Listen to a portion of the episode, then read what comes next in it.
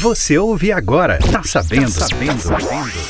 As últimas notícias sobre entretenimento e tecnologia. Com Mauro Matesco.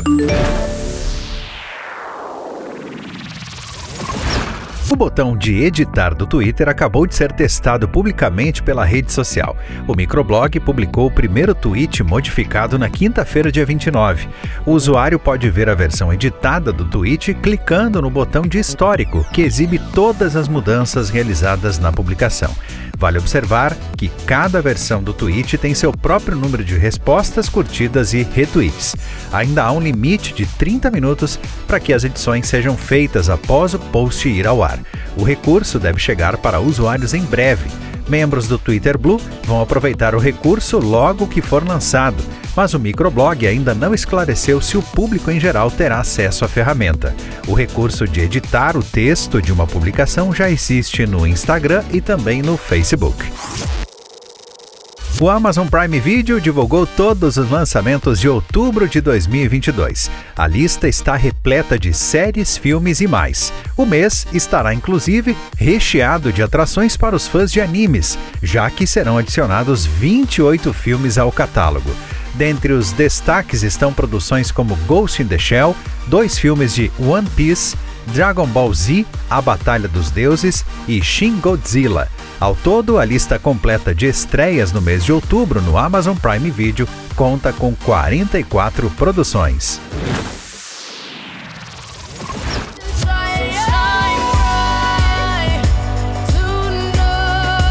Depois de rumores de um novo álbum, os fãs de Rihanna agora têm algo concreto para comemorar. Ela será a principal atração do show do intervalo do Super Bowl de 2023. A novidade foi anunciada em uma postagem nas redes sociais da própria cantora, da NFL e da Apple Music, patrocinadora do evento. A partida final da NFL e, por consequência, a apresentação vai acontecer no dia 12 de fevereiro de 2023, domingo, em Phoenix, Arizona. Mesmo tendo em média no máximo 15 minutos de duração, o show do intervalo do Super Bowl é um dos maiores e mais esperados eventos musicais todos os anos, assistido por centenas de milhões de pessoas ao redor do mundo. Rihanna já havia recusado convites para essa apresentação em 2018 e 2019. O show do intervalo do Super Bowl 57 marcará o retorno de Rihanna aos palcos em cinco anos. Sua última aparição cantando em público foi na premiação do Grammy de 2018, quando ela cantou ao lado do DJ Khaled. A apresentadora e atriz Tata Werneck vai interpretar a cantora Carmen Miranda em um projeto do diretor Bruno Barreto. Segundo informações da colunista Patrícia Kogut, a produção é uma minissérie sobre a vida da estrela, baseada na biografia escrita por Rui Castro. A biografia foi lançada em 2005 e aborda a vida e carreira da cantora, desde sua ascensão, passando pelo auge em Hollywood, até sua morte em 1955. A ideia é que o projeto tenha entre 4 e 6 episódios. O projeto ainda não tem previsão de estreia.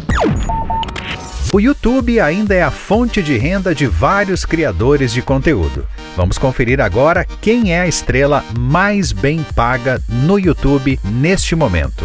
O cara é Mr. Beast.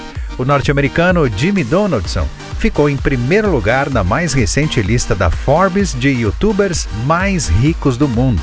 Atualmente ele tem 105 milhões de inscritos em seu canal e supostamente ganhou 54 milhões de dólares em receita bruta no ano de 2021.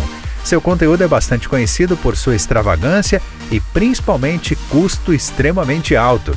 Para se ter uma ideia do faturamento dos top 10 do YouTube, o primeiro faturou 54 milhões de dólares no ano passado e o décimo da lista faturou 16 milhões de dólares em 2021.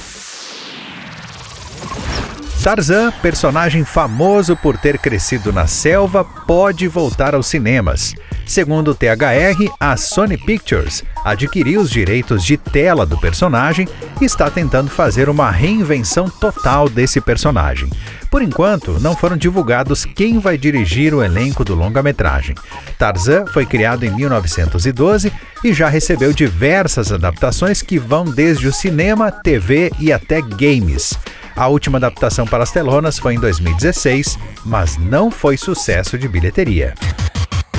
O Festival de Verão de Salvador oficializou a sua edição de 2023. Será a volta do evento depois de três anos e também um retorno ao Parque de Exposições, onde o festival estreou em 1999 e permaneceu por 17 anos. Serão 16 shows divididos em dois palcos nos dias 28 e 29 de janeiro e os ingressos começam a ser vendidos em 5 de outubro pela plataforma Simpla.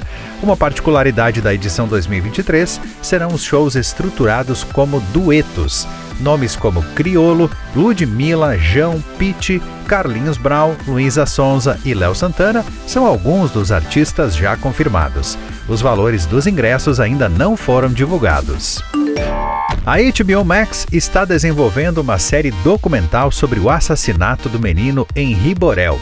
O jovem foi morto em março de 2021 no apartamento em que morava com a mãe, Monique Medeiros, e o padrasto conhecido como Dr. Jairinho.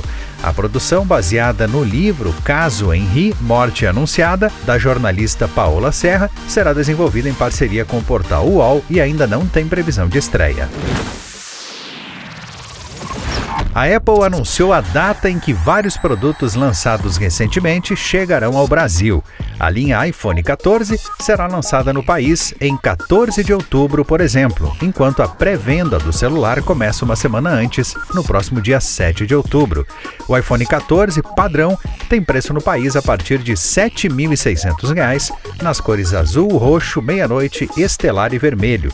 Por enquanto, a Apple não anunciou a data em que o iPhone 14 Plus vai chegar às lojas no Brasil.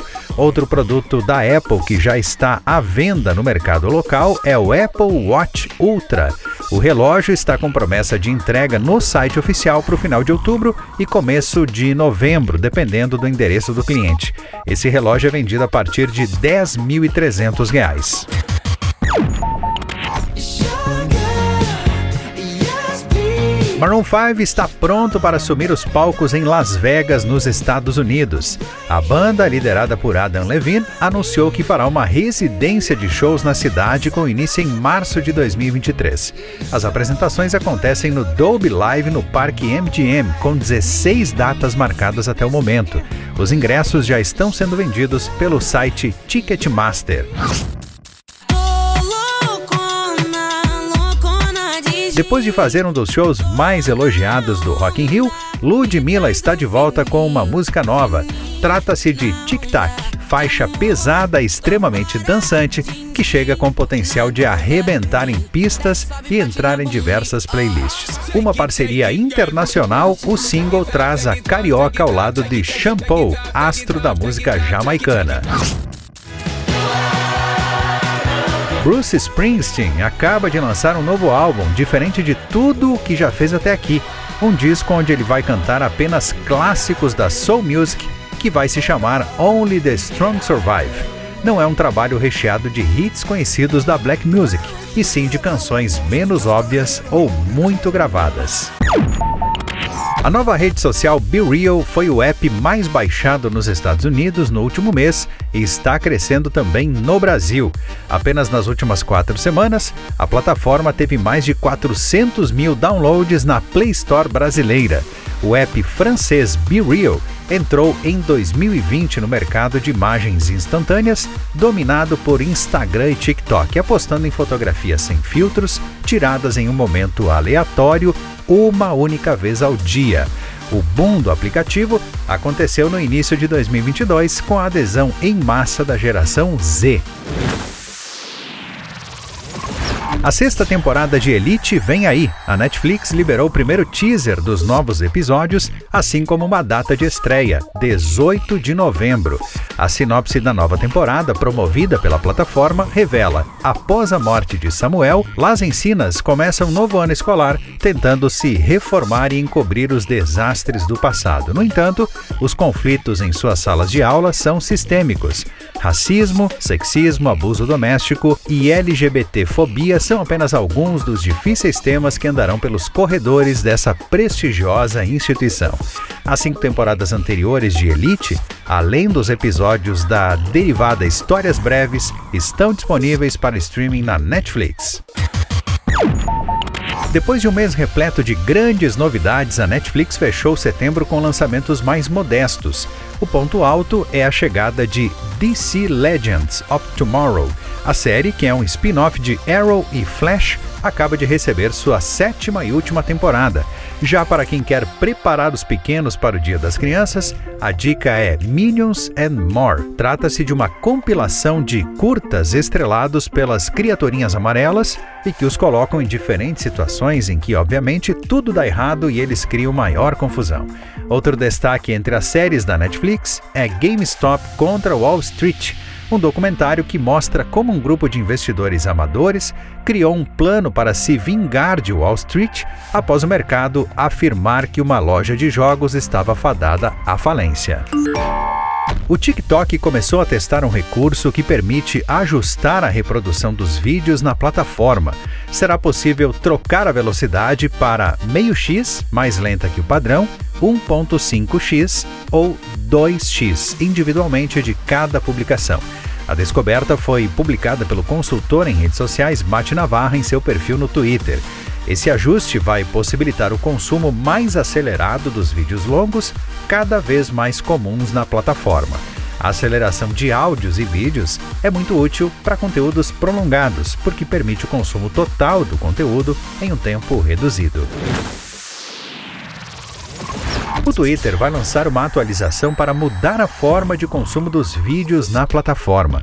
Os usuários terão um modo de visualização mais imersivo em tela cheia e acesso facilitado aos vídeos mais populares.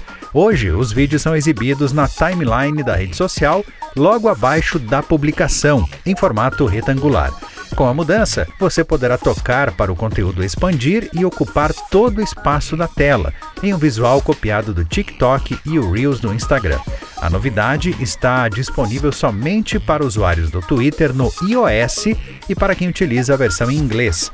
Ainda não há prazo para a expansão em outros idiomas, nem para o Android ou versão web. Você ouviu? Tá sabendo?